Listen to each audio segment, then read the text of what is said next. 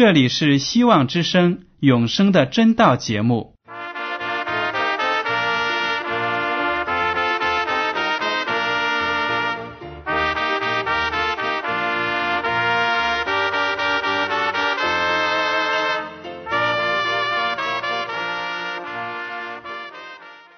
亲爱的听众朋友们，你们好，我是艾德，很高兴今天能和你们在永生的真道这个栏目中见面。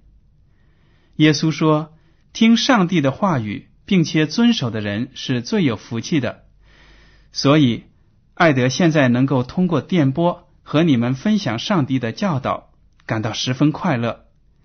我也希望众位弟兄姐妹。还有那些正在寻求真道的朋友们，也能够珍惜这段时光。大家不妨在手边准备好纸和笔，将今天讲到的要点和经文章节做些记录，以便过后自己再亲自查考圣经。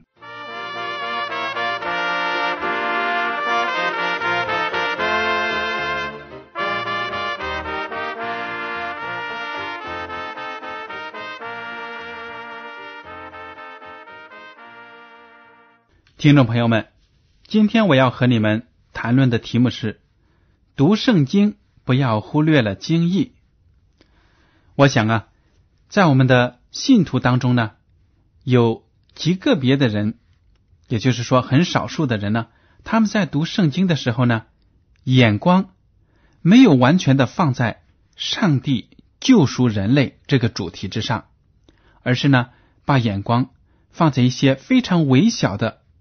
根本是没有什么举足轻重这样的内容之上，经常呢会从故事当中挑出一些细节来说，这个地方好像不合理，你怎么解释呢？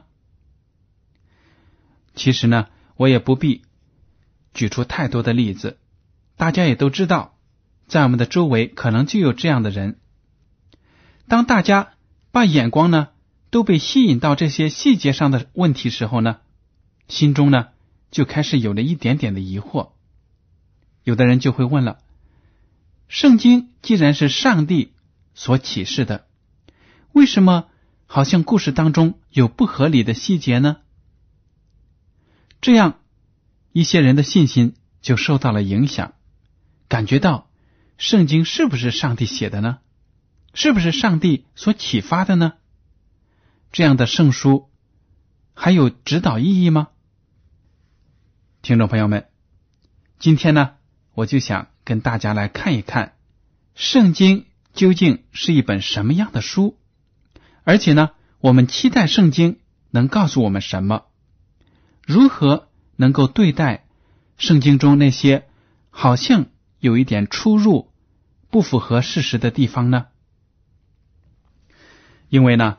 我们如果不树立一个良好的读经习惯，那么我们很容易就会被其中的一些误差或者根本微不足道的地方呢给迷惑了。当我们停步不前的时候，信心受到动摇的时候呢，圣经的经义就被忽略了。因为圣经是上帝所启示的，它的作用呢，就是告诉人类。有一个创造主，我们的上帝，他是我们的拯救者，要把我们呢从最终拯救出来。好，首先呢，我想向大家指出圣经的记录当中有自相矛盾的一点地方，比如说在旧约的萨姆尔记下第二十四章第二节这样说：大卫就吩咐跟随他的元帅。约牙说：“你去走遍以色列众支派，从旦直到别是巴，数点百姓，我好知道他们的数目。”这里呢，大卫王命令他的元帅约牙去数点百姓，目的是为什么呢？他好在作战的时候知道自己手中有多大的兵力，还有多少人能够被在应急的当中呢？把他们征兵入伍，但是他不知道，在这样做的背后呢，就显示出他对人力的信靠。耶和华上帝一直都在带领着以色列国，而且当外族入侵的时候，当他们要征服迦南、中东那片地区的时候呢，上帝都是走在前面帮助他们。这个大卫王呢，一时心血来潮，得意洋洋，想要搞清楚自己的手里兵力有多么的强大，于是就发出这个命令，要清算人口。结果呢，在第二十四章第九节，《撒母耳记下》二十四第九节，约牙将百姓的总数奏告禹王，以色列拿刀的勇士有八十万。犹大有五十万，这里呢就说了，以色列拿刀的勇士已经是属于军人的八十万人口，在犹大呢则有五十万。但是同样一个事件，在历代记上第二十一章第五节所记的数目呢就不同。历代记上第二十一章四到五节，我们来读。但王的命令胜过约牙，约牙就出去走遍以色列地，回到耶路撒冷，将百姓的总数奏告大卫。以色列人拿刀的有一百一十万，犹大人拿刀有四十七万。这两处经文的数目总和呢，相差二十七万。二十七万人口，不但是在当时，在现在呢。也不能算是一个小数目。为什么圣经这两个地方会有这么大的差额呢？接下来呢，我们再看其他的一些地方。待会儿呢，我们会把这些问题归结一下，来总结一下，讨论一下。好了，刚才我们提到的是旧约中出现的一个误差，那么在新约圣经中呢，也有一些。听起来好像是自相矛盾的地方，比如马可福音第六章第七节，耶稣叫了十二个门徒来，差遣他们两个两个的出去，也赐给他们权柄制服污鬼。第八节，并且嘱咐他们行路的时候不要带食物和口袋，腰带里也不要带钱，除了拐杖以外什么都不要带。第九节。只要穿鞋，也不要穿两件褂子。这里就描写了耶稣基督把自己的门徒呢差派出去，让他们去传福音，两个两个的走，而且呢对他们出门时所携带的、所穿的都有详细的指示。再看在马太福音的记载，同样一件事情，马太福音第十章第五节开始。耶稣差这十二个人去，吩咐他们说：“外邦人的路你们不要走，撒玛利亚人的城你们不要进。”第六节，宁可往以色列家迷失的羊那里去。第九节，腰带里不要带金银铜钱。第十节，行路不要带口袋，不要带两件褂子，也不要带鞋和拐杖，因为工人得饮食是应当的。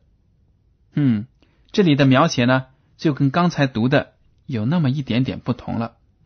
马可福音说，只要穿鞋，而且呢，除了拐杖以外，什么都不要带。在这里呢，耶稣就说了，也不要带鞋子和拐杖，两样东西呢都不要带。这又如何解释呢？好了，接下来在路加福音的记载，路加福音第九章第一节。和第三节，耶稣叫齐了十二个门徒，给他们能力、权柄，制服一切的鬼，医治各样的病，又差遣他们去宣传上帝国的道理，医治病人。对他们说：行路的时候，不要带拐杖和口袋，不要带食物和银子，也不要带两件褂子。这三个经文呢，三个作者。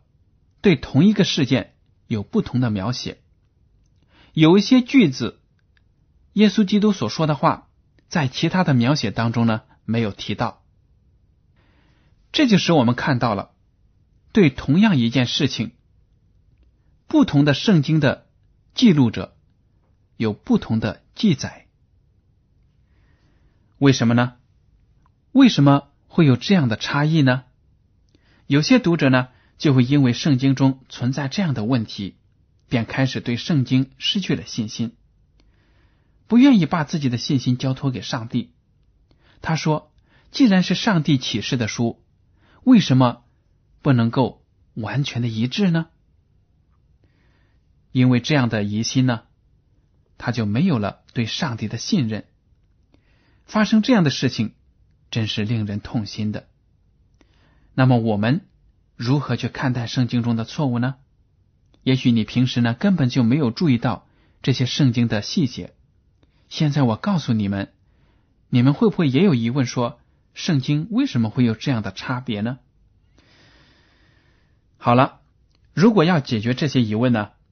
我们就必须先学习一下圣经是怎样成书的，是怎样形成的，怎样记录下来的。在新约的提摩太后书第三章十六节说：“圣经都是上帝所漠视的。”圣经都是上帝所漠视的，说明整本圣经的内容都是上帝所漠视的。彼得后书第一章二十一节说：“因为预言从来没有出于人意的，乃是人被圣灵感动，说出上帝的话来。”这就说出了圣经的真正作者呢，就是上帝。上帝的圣灵把上帝要表达的意识感动那些拣选的作者。既然这样说呢？圣经是在圣灵的启示和感动之下写出来的，那么是不是圣经中的句子都是一字不差从圣灵那里传达来的呢？不是的，有些教会呢认为圣经每字每句都是圣灵说出来，让那些作者一字不差的记录下来。但是呢，如果你仔细的研究圣经，仔细的。研究圣经形成的历史，你就会明白呢。实际情况是，圣灵只是把上帝的意念和概念对一件事情的描写告诉这个作者，而记录下来，则是用作者所熟悉的语言，在他的文化背景当中呢，根据他的习惯、他的风格记录下来的。上帝并不是。一个字，一个句子，一个标点符号的告诉他们。当时呢，那个时候的圣经旧约和新约分别是用希伯来文和希腊文写成的。整本圣经呢，共有六十六部书，四十多个作者，成书的年代跨越了一千六百年的漫长岁月，大约呢，从公元前一千五百年到公元后一百年。在这期间，这些作者呢，把圣灵感动他所要说的话、所表达的意思，按照自己的语言风格和自己的经历记录下来，并没有说是圣灵一个字一个句子告诉他们。在那个时候呢，圣经的原文是根本没有标点符号的。现在不管我们用的是。中文圣经还是英文圣经，或者是其他语言的圣经，都在后来加上了标点符号。那么，圣经它真正的作者就是上帝，但是上帝呢，不会把自己所拣选的这些作者呢限制起来，不会束缚他们，要让他们用统一的风格、统一的。文字水平来记录这些人呢，他们的背景是五花八门的，他们的教育、他们的职业、他们的人生经历都是不同的。但是呢，我们根据圣经的记载，知道每一个人的出生，在我们形成之前、出生之前，上帝就知道我们，就认识我们，而且为我们。预备好了，他要给我们的福气。他希望我们做出正确的选择。虽然上帝把各样好的东西呢加在我们身上，安排给我们，但是他希望我们做出自己的选择，而不是说呢替我们选择。我们如果要选择顺从了上帝，那么我们的人生呢就会有很多来自天国的福气。但是如果我们选择背叛上帝，那么我们就会承担罪的后果。同样的道理，当这些作者他们一出生，他们所经受的人生的道路、所受的教育、所从事的职业，都是上帝安排好的。他们如果顺从了上帝的安排，那么就会走过这些人生的环节，在这当中呢，加深对上帝的了解，而且呢，发展自己的语言风格。当上帝把自己的意思通过圣灵告诉他们的时候呢，这些人呢就能够按照自己的水平把上帝的话记录下来。所以我们在读圣经的时候会发现。每个作者所用的语言不尽相同，他的风格也不一样，他的表达习惯呢也不一样。有的人呢就特别喜欢突出自己的职业，因为我们作为一个人都有自己的职业敏感性，我想大家呢都会了解的。中国话常说“三句话不离老本行”，当一个人谈话的时候呢，说不上几句话。就开始谈论他自己的工作啊，他用的语言都是跟自己的从事的工作有关的。农民呢就会谈种地怎么样，他讲话打比喻呢，引用的也是农业上的用语。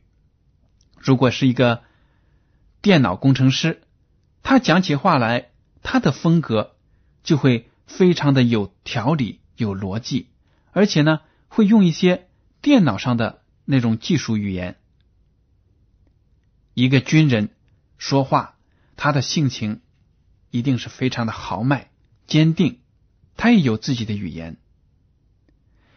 一个音乐家，他说话呢，他也有自己的风格。所以，从这些人物，从这些现实所表现出来的，我们都知道，每一个人说话、写作。都是受我们自己人生经历的影响，这些圣经的作者也不例外。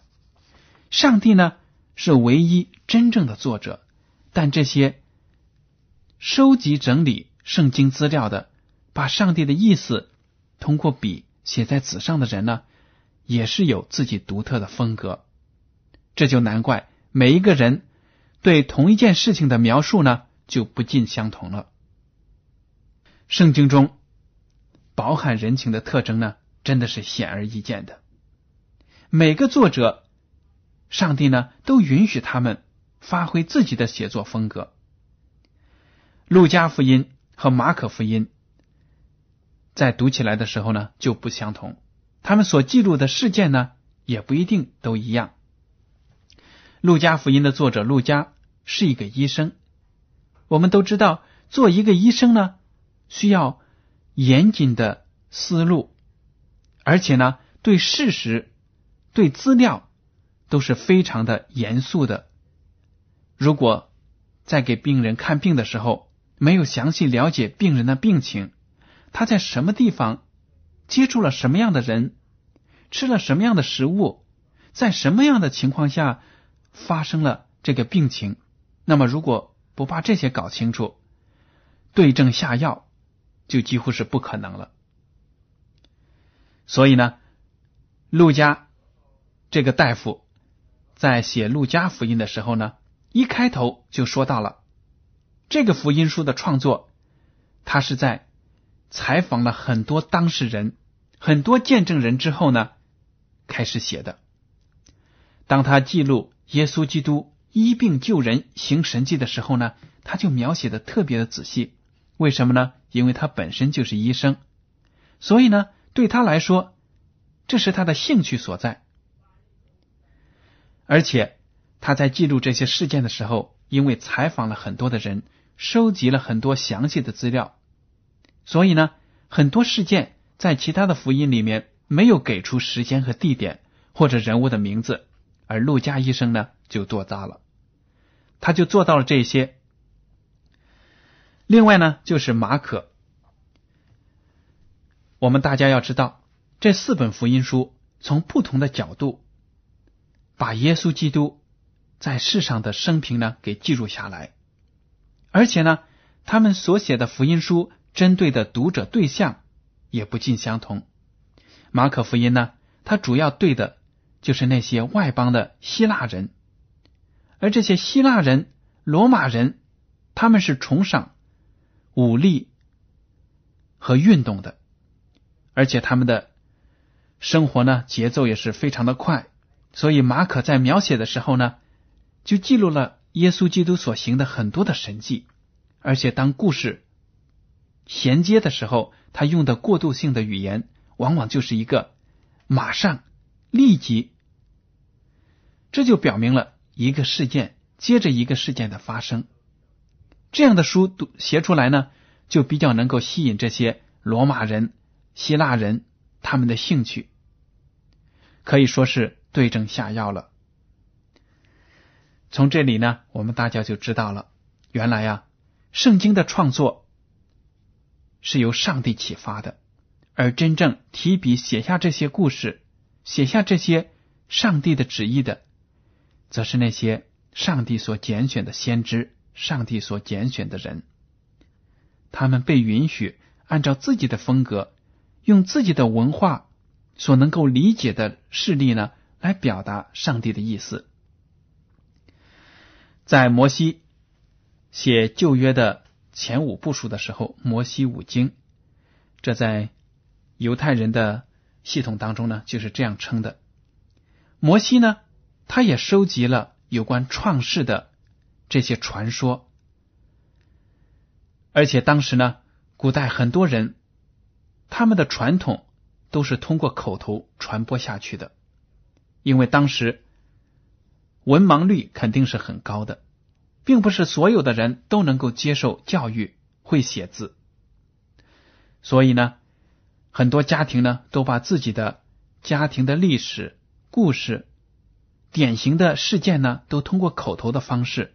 传达给下一代，让这下一代的人呢也记得牢牢的，再传下去。摩西当时在他生活的周围呢，也有很多人知道上帝创造这个世界的传说，他也收集来，然后呢，在圣灵的感动下写出这些东西来。当一些历史事件发生很多年之后呢，摩西可能才在圣灵的感动下。提笔要记下这些事件。当时呢，他所能收集的资料呢，绝大多数也会来源于其他的百姓。这样看来呢，不同的作者在记录同一个事件的时候呢，他所得到的资料也不完全相同，而且呢，一些数据可能就会出现差异。但这些都不是圣经的经义。圣经真真正正的目的是要把上帝拯救罪人这个伟大的真理给写下来、展示出来。所以呢，如果我们认认真真的读圣经，把眼光放在上帝他对人类这无私的大爱上，放在耶稣基督为我们所做成的无比的牺牲这上面。那么我们就会在读圣经的时候呢，对我们的上帝和我们的主产生无比的敬意、无比的爱，更加加深了我们之间的关系。这样子一来呢，我们就能够把注意力放在得救这一门功课之上了。如果我们看故事的时候，把圣经中的故事分解开来，专门挑细节的错误，或者说呢差异。我们自己又不能证明，只是觉得好像不合理、不合常理。那么，我们又把这样的观点跟别人讲，让别人呢也陷入这种疑惑当中。大家讨论来讨论去，都没有得到什么好的办法。那么，这样的疑问呢，留在我们的心中，对我们的灵性成长没有太大的好处，也帮助不了我们认识上帝对人类的计划。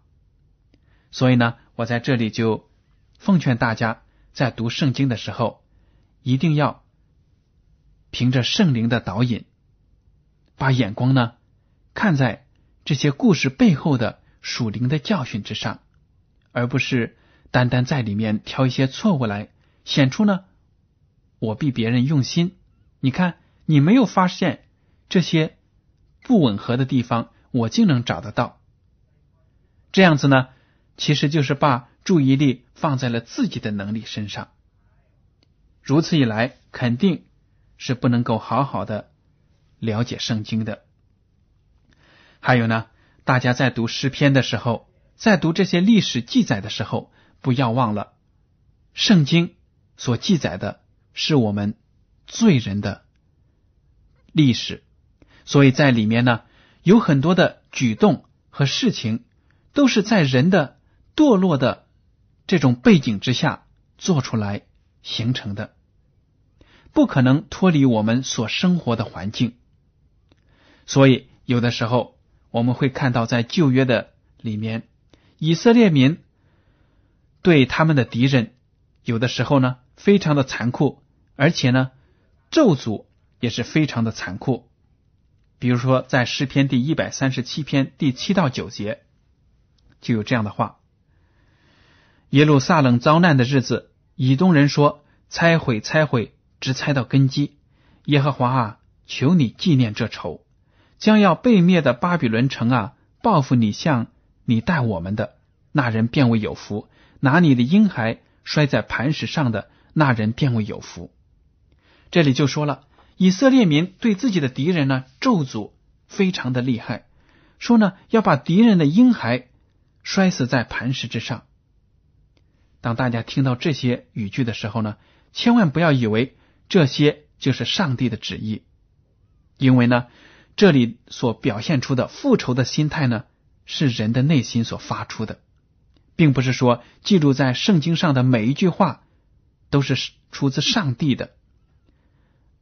因为呢，上帝只是怕他的旨意传达给先知，而人呢，在写作的时候也会加入自己的感情，在自己的文化背景之下写出来。